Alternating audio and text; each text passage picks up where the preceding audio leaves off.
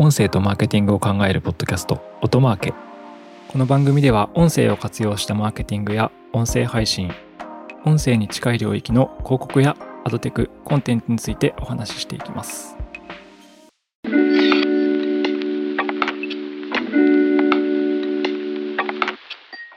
こんにちは音なるの八木大輔です。久しぶりに一人での配信になるんですが今回は音声広告の最新の市場サイズについてですかね、お話ししていければと思います。早いもので、クラブハウスという音声 SNS が世界的にバズったのが2021年の1月とか2月という形で1年以上過ぎてしまったわけなんですけど、クラブハウスのこととか思い返すとですね、一時的に注目が高まったというのもあって、まあ、最近は音声広告の市場って実際のところどうなのというような感覚を持たれている方もいるかなと思いまして今日は市場規模の話をしていければと思います。何回か前のエピソードでですねお話しした通り日本市場というのはデジタル音声広告オーディオアドと言われるような市場が明確にうまくこう整理区分されていないので厳密な市場規模がまあ分からないというようなところがあります。私はなんとなくですね、肌感としては持ってるんですけど、今日はもう少し正確な数値を見ていければと思ってまして、で、日本市場ではなくてですね、アメリカの市場規模のレポート、これが音声広告の明確な市場規模を提示してくれているので、これについて触れていきたいと思います。見ていくのは、アメリカの広告協議会 IAB が出している2021年のですね、年間のインターネット広告のレポートです。毎年あの4月とか5月に新しいレポートが出るという感じですね。でこのレポートですね、音声広告についてあのフォーカスしてみると非常に面白いことが書かれているんですけど、まず全体像というところだと、2021年フルイヤーのアメリカのインターネット広告市場はというところからお話ししていければと思います。2021年のアメリカのインターネット広告市場は24兆円ですね、24兆6000億円ですかね、という市場規模でしたと。これがあの全体の数値としてありまして、で、前年比は、これはですね、コロナの影響でしょうね、35.4%前年比増という、なかなか大きな成長をしているという形です。で、一応日本の市場と比較するとですね、日本は広告市場全体は6兆7998億円。約7兆円なんですけど、これはあのマス広告を入れてる金額なので、比較すべきはインターネット広告の広告費用になります。でそのインターネット広告の広告費というのが2兆1571億円というふうに言われています。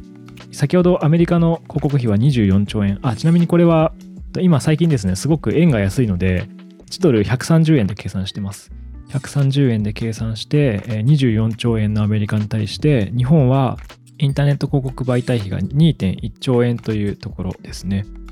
アメリカ24兆、日本が2.1兆なので、だいたい11倍ぐらいのインターネット広告のサイズの違いがあるという形です。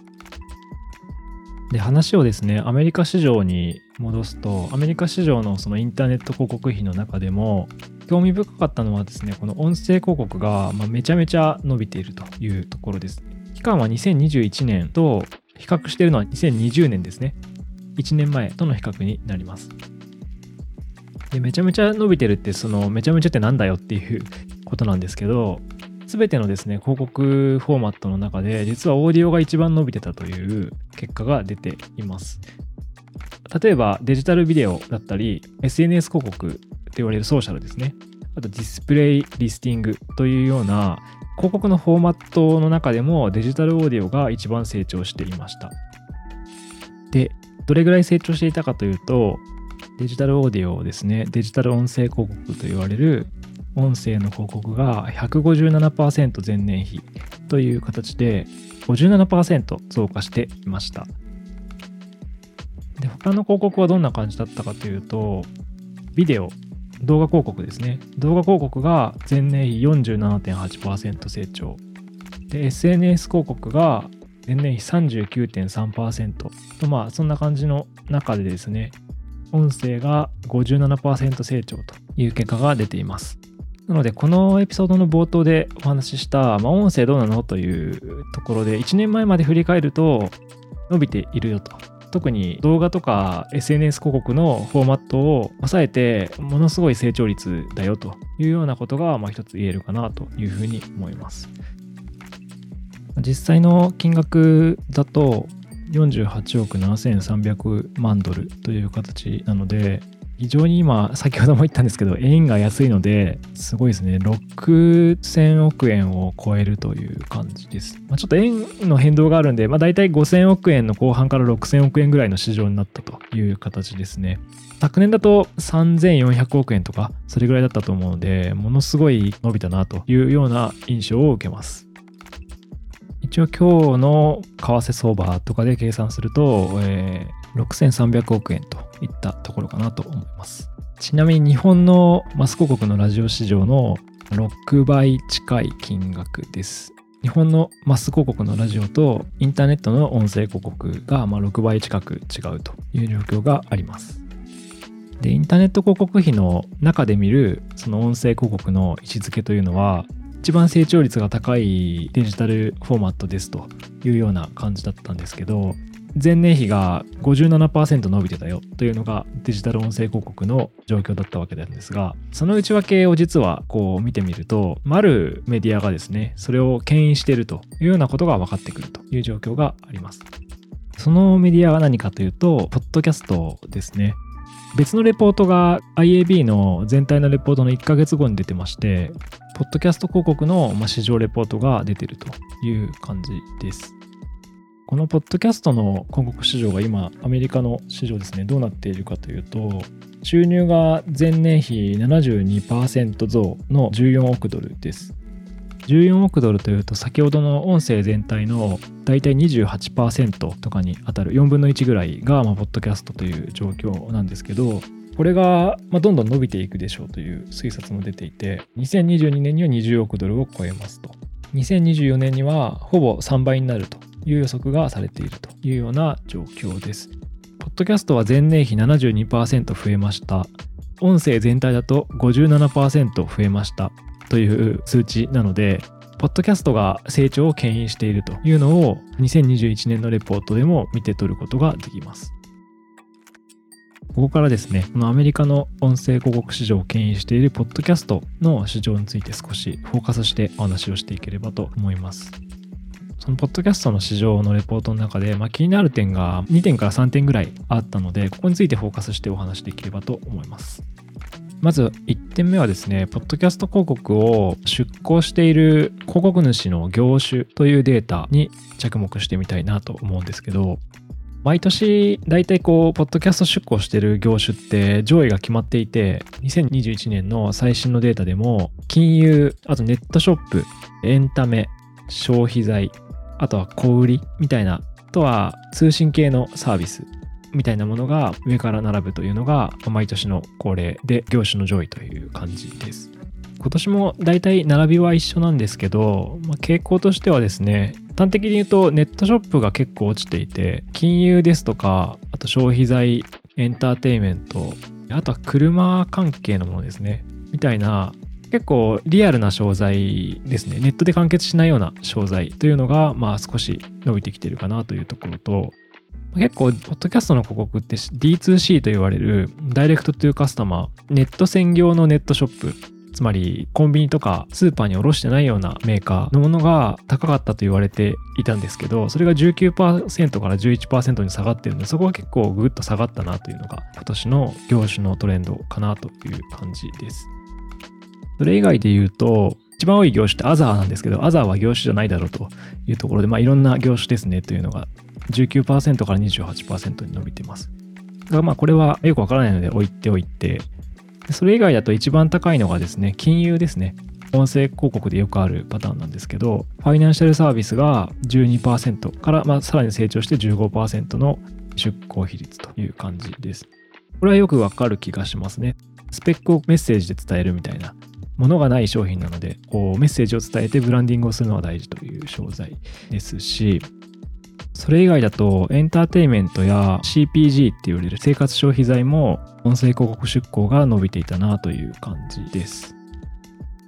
ちなみにネットショップは19%から11%に落ちたと先ほど言ったんですけど、まあ、実はパーセンテージが落ちてるだけでポッドキャスト市場自体が成長しているので絶対数は増加しているというふうにこのレポートには書かれています。比率が落ちただけ。逆に言うと他の業種の出向が増えたということも言えるかもしれないですね。業種別にはそんな感じです。であと2つ私がこの3年ぐらいですねアメリカの市場をずっとウォッチしてて気になるポイントがあったので2点目3点目をご紹介していきます。はい2点目はですね音声広告の配信方法ですね。で配信方法って大きく分けると2つあってですね DAI ってよく言われるダイナミカリーインサーテッドアズ、まあ、挿入型広告ですね。インストリームみたいな広告かまあ、 edited in とか baked in とかって言われるんですけど、編集で入れる、つまりミキシングして入れるんで、テクノロジーではなくて人間の編集で広告をエピソード内に入れますっていうような、この2種類に分かれます。あの前者の DAI はアドサーバーを使って広告挿入するっていうような音声広告の挿入方法です。この場合だと、ポッドキャストの挿入方法です。私あの2018年2019年とウォッチしてきてずっとこの2つの比率が50%ぐらいを拮抗している感じで2年続いてきたんですけど2020年2021年とさらにこう直近の2年間は実はですね毎年この DAI ダイナミカリーインサーテッドアズの方がググググググッと成長してきているというような状況があります。今年最新は2021年で84%なんですけど84%ですよ。8割がもう挿入型なんですけどその前の年は67%でしたと。2020年ですね。それさらに前年は2019年は48%だったので毎年年を経るごとに、まあ、これパーセンテージなんで絶対数の話じゃないんですけど20%ずつぐらい挿入型広告が増えてきている。インストリーム型のような挿入型が増えてきているという形です。一番直近の2021年を別の言い方で言うと人間が手動でミキシングして入れる広告っていうのは16%しかないっていうことですね。84%はダイナミック挿入なのでなので、広告の挿入方法が、ま、大きく変わってきてるなというのが、ここ3年ぐらいの目に見えて顕著な変化かなというふうに感じています。で、もう一つの変化というか、3点目のポイントで言うと、音声広告の挿入位置ですね。挿入位置には3つの言葉が出てくるんですけど、プレロール、一番最初。で、ミッドロール、これはエピソードの中間ですね。で、ポストロール、一番最後。この3個がですね、ポッドキャスト広告で広告挿入される位置の話になるんですけど、2019年、2020年という過去2年間は、大体その比率は変わらなくて、一番多かったのがミッドロール、74%、76%。2つ目に多かったのがプレロール、頭ですね。ド頭の23%、22%だったんですが、一番最近の2021年は、プレロールがググググッと10%増加しているというような傾向があります。32%がプレロール、64%がミッドロールです。つまりですね、プレロールが10%以上増えているということがまあ言えるという感じですね。これは先ほどのあの2つ目のダイナミック挿入が増えてるって話と照らし合わせるとこう結構納得がいくんですけどポッドキャスト広告の場合は、ミッドロールを挿入するっていうのが結構そのダイナミック挿入と相性が微妙に悪くてですね、手間がかかるんですよね。ミッドロールにダイナミック挿入する場合って、配信者の人が広告枠の設定をしなきゃいけないんですよね。この位置にミッドロールを入れます。何秒に入れますっていう設定をしなきゃいけないので、ダイナミック挿入が増えると、プレロールとかポストロールの方が楽というか、まあ、増加する傾向があるということが言えると思うんですけど、その傾向が明らかにダイナミック挿入が増えたことによってプレロールが増加しているという傾向に現れているかなというふうに思いました。ここでま何が言いたいかというと、ポッドキャスト広告増えています。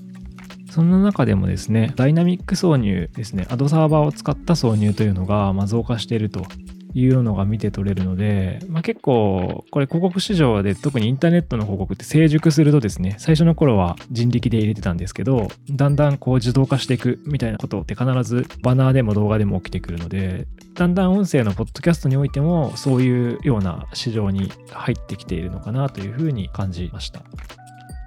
もう一つちょっと気になることがあってですねこの14億ドルにはアメリカ市場とかでそのポッドキャスト広告を始めている Spotify も入っているんじゃないかというなんとなく私は予想をしていてでまあその辺の答え合わせみたいなところのデータで言うと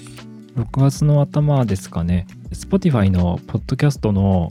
広告ビジネスのオフィサーであるダウン・オストロフさんという人がですね Spotify が2021年に2億ユーロ、約2億1500万ドルの収益を、もうポッドキャスト広告で生んでいるという発言をしています。で、先ほどのポッドキャストの広告市場自体が14億ドルで、Spotify の、まあ、言っている収益というのが2億1500万ドルなので、この2億がですね、米国市場だけなのか、まあ、世界の他の国も含んでいるのか、日本はちなみにまだ始まってないんですけど、ちょっと曖昧なんですけど、まあ、最大で見て15%ぐらい、このポッドキャスト市場の広告は Spotify が持ってるんじゃないかみたいな可能性が一応この Spotify 側の発表から見て取れたなという感じです。で、Spotify のポッドキャスト広告はですね、まだ始めて1年とかそれぐらいなので、結構末恐ろしいなというか、プラットフォーマーはやはり強いなというのを感じています。14億ドルにようやく育ってきた市場で、まあ、蓋開けてみたらプラットフォーマーがその中でもね、フロントエンドで挿入してくれるような広告を始めて1年で、まあ、10%以上のシェアを取ってしまうというような状況が起きているのではというのを改めて感じた次第です。まあ、このパブリッシャーなのかプラットフォーマーなのかみたいな戦いはインターネットの広告の市場で必ず起きてきた戦いではあるので、まあ、この辺りがこれまでポッドキャストは結構そのパブリッシャーがちゃんと広告をこう出してもらってたみたいなところだったと思うんですけどだんだんプラットフォームもま入り混じった広告の戦いに突入していくのかなというのをいくつかのレポートを見て感じましたという感じですね。はいまあ、あの市場規模全体で見ると非常に希望の持てる内容というかめちゃくちゃ音声広告が2021年の全体でいうとアメリカ伸びているので、まあ、音声という広告フォーマット自体が確立されてきているなと思いつつ、まあ、その内訳を見るといろいろ変動が起きているのではないかというのを改めて見ていった形になります。はいまあ、いずれにしても日本ではちょっとまだ明瞭ではないんですけど日本市場もこういった成長をしていけるように期待をしていきたいなというふうに考えています。では本日は以上です。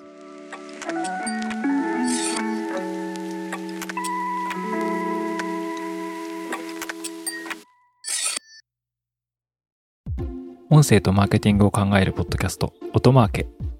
Apple Podcast や Spotify など、ポッドキャストのプラットフォームのフォローボタンを押して、ぜひ購読をしてみてください。定期的に有益な情報をお伝えできると思います。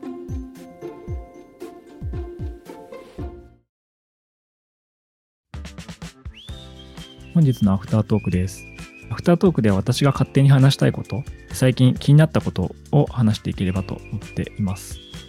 今回本編が音声広告の市場規模、市場サイズについてということだったので、アフタートークでもですね、あるものの市場サイズについて話していければと思います。でそのあるものとは何かというと、ガンダムです。で、ここまで聞いた 方は、あの、またガンダムかよと、まあ、いつも通りじゃねえかというツッコミはされるかもしれないんですけど、ここで問題です。ガンダム関連グッズの市場規模と、マスメディアであるラジオ市場の市場規模、どちらが大きいでしょうか？答えは後半でお話しできればと思いますが、最近地上波のラジオ放送にですね、ガンダム好きの経営者という謎の役割でゲスト出演しまして、文化放送の阪圧町カルチャーカフェという番組なんですけど、パーソナリティが入山昭恵教授という、まあ、早稲田大学で経営学を教えている非常にあの最近人気のある経営の研究をされている先生なんですけどもこの人が非常にですね漫画やあのアニメをテーマにですね経営学とかビジネスについて語るっていうのが非常に人気のある方で今回はガンダムに学ぶのビジネスだったり、まあ、経営っていうようなテーマで放送がされましてでそのゲストとしてですねちょっと私にご縁があって依頼が来たという形であります。番組内ではガンダムのシーンと照らし合わせて経営とかビジネスとかマネジメントとかそういう話を結構しているんですけどあのこれは地上波で放送で流れてたんですけどポッドキャストにもなってるので興味がある方は聞いていただければと思うんですがこんなことが最近あってですねちょっと私の中でもガンダムのこと少し調べてみようかなというので改めて調べていたらですねなかなか市場規模がやばいぞということに気づいたわけです。先ほどの答え合わせになりますがガンダム市場というのはですね2020年で950億円あるそうです。